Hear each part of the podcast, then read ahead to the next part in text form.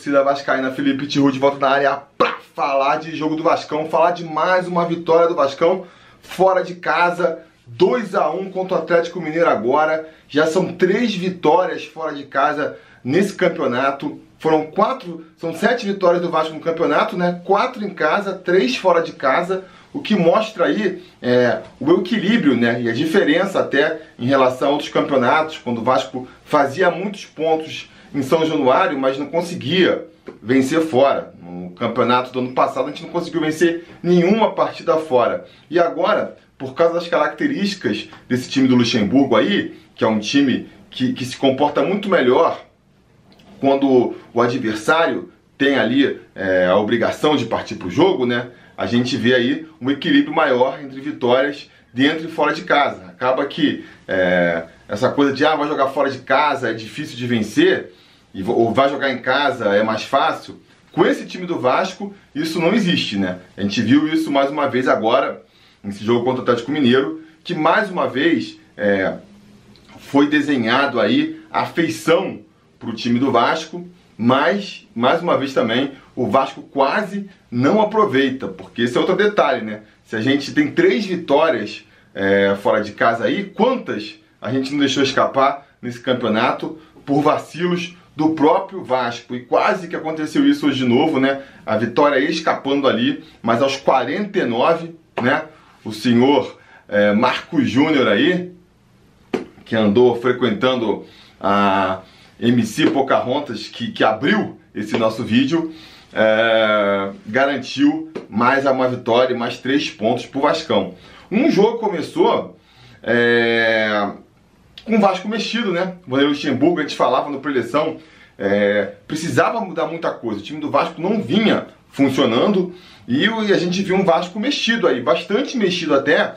Se a gente parar para pensar que da última partida no domingo para hoje, o time praticamente não treinou, né? Não chegou nem a fazer um coletivo. O Vasco veio com três mudanças.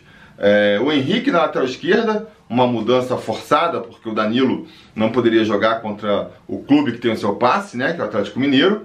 E duas mudanças é, de ordem técnica que toda a torcida do, do Vasco esperava. Afinal de contas, é, o Rossi e o Marco Júnior vinham jogando muito mal, né? E todo mundo ah, queria ver os dois barrados para essa partida. O Rossi é, foi barrado pelo Marrone, uma substituição mais é, previsível, vamos dizer assim.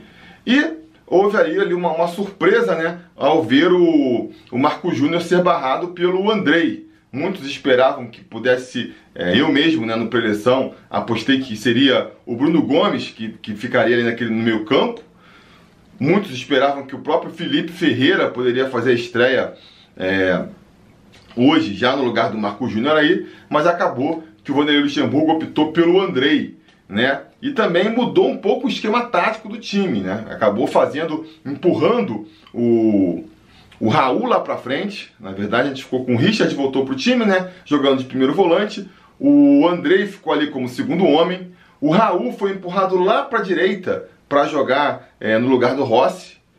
Uma, e aí o Marrone ficou mais centralizado, o que mudou um pouco o esquema tático, porque é, o Marrone não joga, não chega a jogar como um, um meio campo, né? E o, e o Raul também, apesar de ter ido bastante na linha de fundo, ter feito o que o Rossi não está fazendo, que é chegar na linha de fundo para tentar o cruzamento, ele joga mais é, centralizado, né? Então dá para dizer que aquele 4-3-3 que o Vasco vinha jogando mudou um pouco, ficou mais um 4-4-2 ali. Enfim, é, uma mudança interessante. Eu acho que tem. A gente pode apontar defeitos aí, né? Você. No que você tira uh, o, o Raul do meu campo, empurra ele lá pra frente, bota o Marrone no lugar dele ali, bota o Andrei de volante, não é um grande marcador você deixa o meio campo mais frágil, né? menos, é, com menos pegada.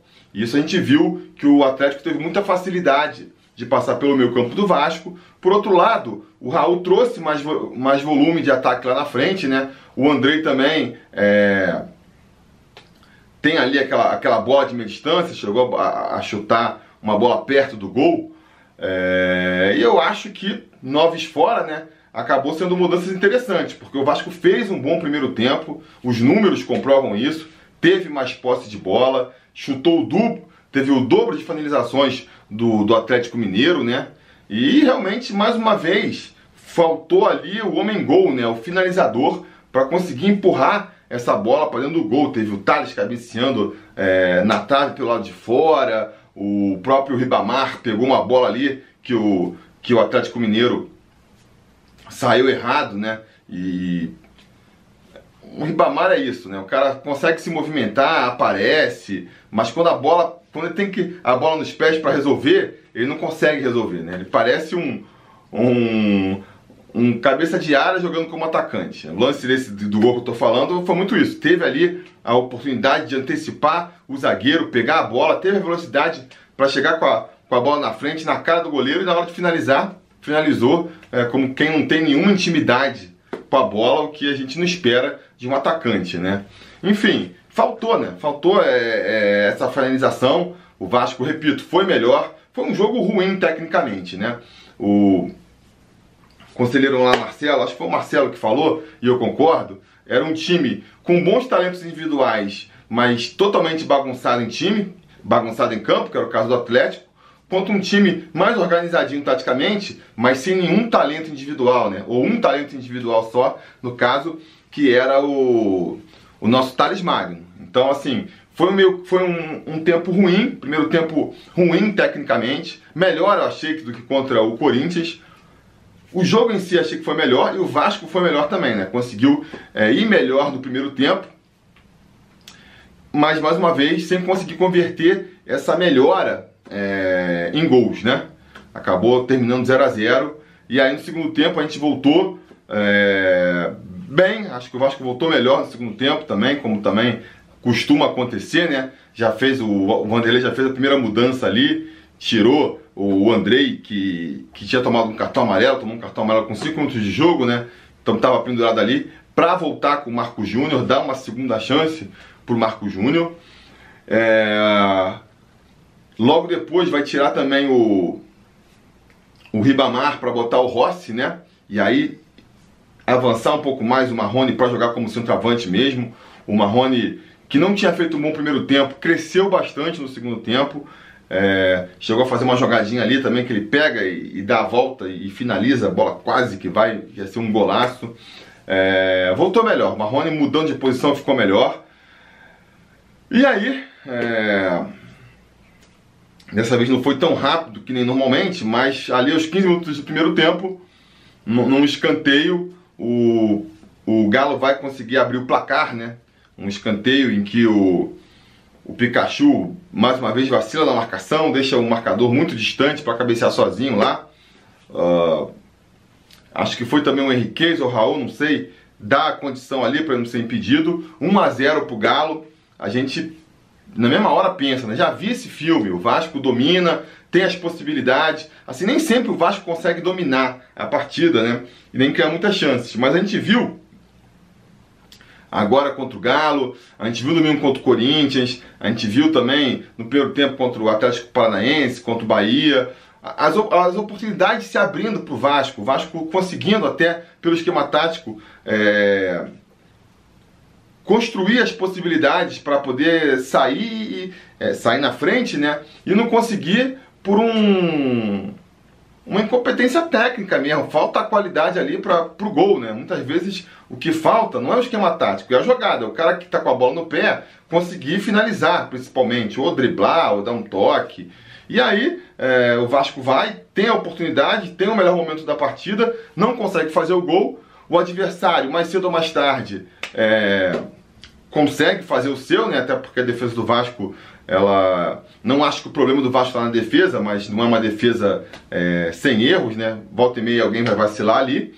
É, e aí ferrou, né? Quando você toma o segundo gol, quando você toma o gol do adversário, aí que ferra de vez. Um time que não consegue criar chance de gol, não consegue empurrar a bola para o fundo das redes, quando tem que é, dar a volta no placar, aí que fica muito mais difícil ainda, né?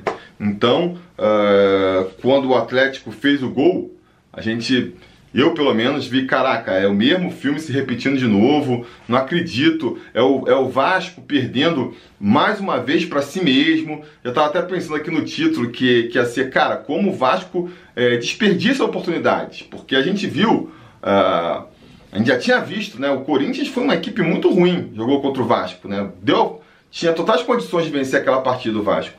E hoje contra o Atlético Mineiro de novo. O Atlético Mineiro é, repito o que eu até falei no preleção, tem bons nomes individuais ali, jogadores que você até gostaria de ver no Vasco, mas, cara, enquanto grupo, enquanto coletivo, tava uma bagunça completa, né? Dando espaço pro Vasco se criar, e aí o Vasco não consegue tirar proveito disso e ainda tomou um gol. Tava eu aqui enloucubrando essas coisas e tal, remoendo isso, mas ainda bem, né? Pouco tempo depois, o Marrone, que vinha fazendo uma boa partida ali, repito, fez um bom segundo tempo, principalmente.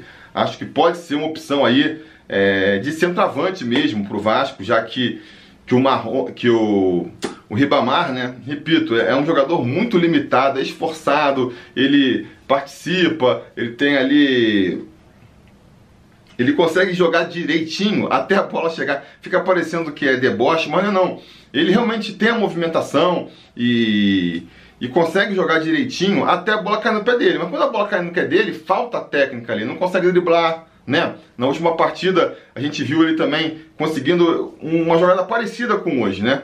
Ele consegue roubar a bola do zagueiro ali, sai em disparada pro gol sozinho. Contra o Corinthians lá no Taquerão, ele tropeçou na bola sozinho. Aqui também chegou na cara do gol, chutou fininho, facilitou a defesa pro goleiro do Atlético. Então, assim, é, não, não, funciona, né? Não funciona. Não adianta você ser bom numa parte se na, na hora de finalizar a jogada você é, é, péssimo. Então, nesse caso, o Marrone, a gente viu aí hoje, parece vislumbrar uma solução melhor, né? Pelo, principalmente pelo que a gente viu aí no segundo tempo. Vai disputar uma bola com o zagueiro do Atlético Mineiro. O, Atlético, o zagueiro vai com o pé lá em cima, acerta a cabeça do Marrone. E aí, o VAR, que atrapalhou a gente contra o Corinthians, né? foi tirar lá aquele aquele gol que foi teoricamente legal, ainda está em discussão, né? O lance do impedimento, da linha, se era braço, se não era. Dessa vez, graças ao VAR, é... a gente vai conseguir achar esse pênalti aí, porque ia passar batido pelo Weber Roberto Lopes, que é um, um árbitro bem fraquinho, né? Não viu nada ali, mas aí o VAR chamou, então é aquela coisa, né? Um dia da caça, outro dia do caçador. O VAR, graças ao VAR, é, ele marcou o pênalti, a gente conseguiu empatar. Isso deu uma tranquilidade para o Vasco e também jogou o nervosismo ainda mais para o Atlético Mineiro, que vem atravessando uma fase aí bem conturbada. Né?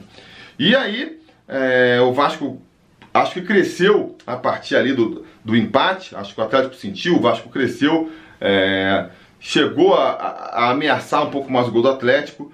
Quando estava ali uns 30 do segundo tempo, é, o Vanderlei Luxemburgo vai fazer a última mudança. Botou o garoto Peck, é, Gabriel Peck, né? No lugar do, do Thales Magno. Surpreendeu todo mundo. Surpreendeu duas vezes. Primeiro botando o Gabriel Peck. Acho que a galera estava esperando mais que fosse entrar o, o Felipe Ferreira, né? Não sei por que, que não entrou, realmente. Ele foi apresentado como reforço, chegou a viajar com o grupo, mas por algum motivo aí que, que não está claro ainda, o Vanderlei Luxemburgo preferiu não dar chance para ele, deu uma chance para o garoto. É... Nada contra, acho que tem que tentar a, a molecada mesmo, né? É, eu estou aqui o tempo inteiro defendendo isso, agora que entrou não vou ser contra. Então, é... achei válida, achei curioso, ele surpreendeu botando aí o PEC e surpreendeu ainda mais botando no lugar de quem, né? Tirou o Thales Magno ali, o nosso oásis de talento na frente. Acho que muito motivado pelo bom futebol do Marrone, né? Ele já tinha tirado ali da frente, já tinha tirado o Andrei para botar o Marco Júnior, já tinha tirado o, o Ribamar para botar o Rossi. Aí se você quer reforçar o ataque, você tinha que tirar quem? Ou o Marrone ou o Thales Magno. Como o Marrone vinha bem, eu acho que ele quis premiar ali a, o bom momento do Marrone e tirou o Thales Magno.